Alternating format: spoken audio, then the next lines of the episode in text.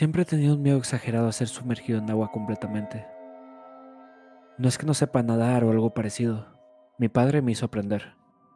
Le temo porque, desde que puedo recordar, siempre que estoy bajo el agua y volteo hacia la superficie, veo a una mujer inclinándose hacia mí, con una sonrisa cálida, un cabello dorado brillante y ojos color azul oscuro. Incluso si estoy en una bañera, se ha vuelto normal para mí pero aún no he podido acostumbrarme. Nunca lo discutí con mi padre cuando era niño, pero sí le pregunté acerca de mi madre.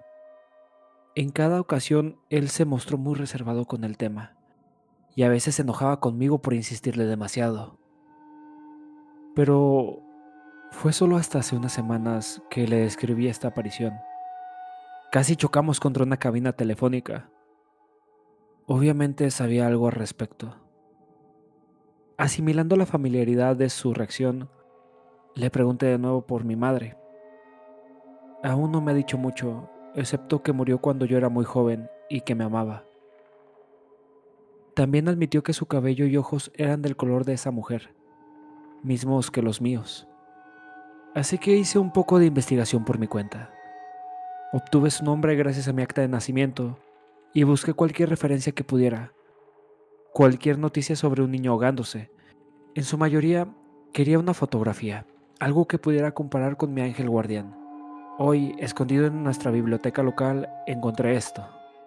Winchester, Mary Whitney, 28 años. Perdió la vida ahogada ayer por la noche tras saltar de una cerca de alambre y escapar hacia un embalse cercano.